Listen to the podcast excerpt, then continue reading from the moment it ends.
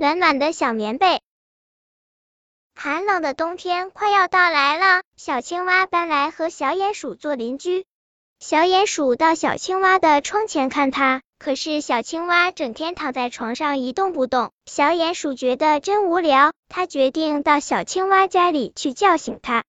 推开门，小鼹鼠走到床前，轻轻的推了推小青蛙：“醒醒，小青蛙！”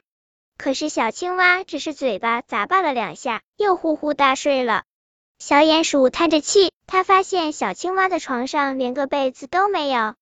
哎，不盖被子睡觉会感冒的。小鼹鼠跑回家去，抱了一床漂亮的小棉被，盖在了小青蛙的身上。小鼹鼠学会了一首好听歌曲，它就在小小青蛙的耳边轻轻的唱了起来。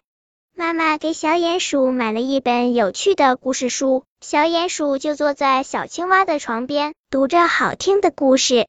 春天来了，花开了，小鼹鼠把花插在了小青蛙床头的花瓶里。啊，什么味道？好香啊！小青蛙醒来了，你醒了，我是你的邻居小鼹鼠。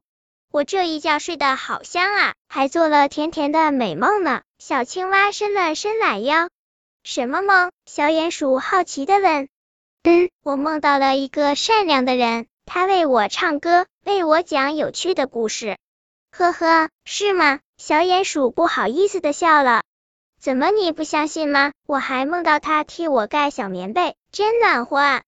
这时，小青蛙低头一看，啊，我身上真的有一床小棉被，和我梦里的一样暖和啊，这是怎么回事呢？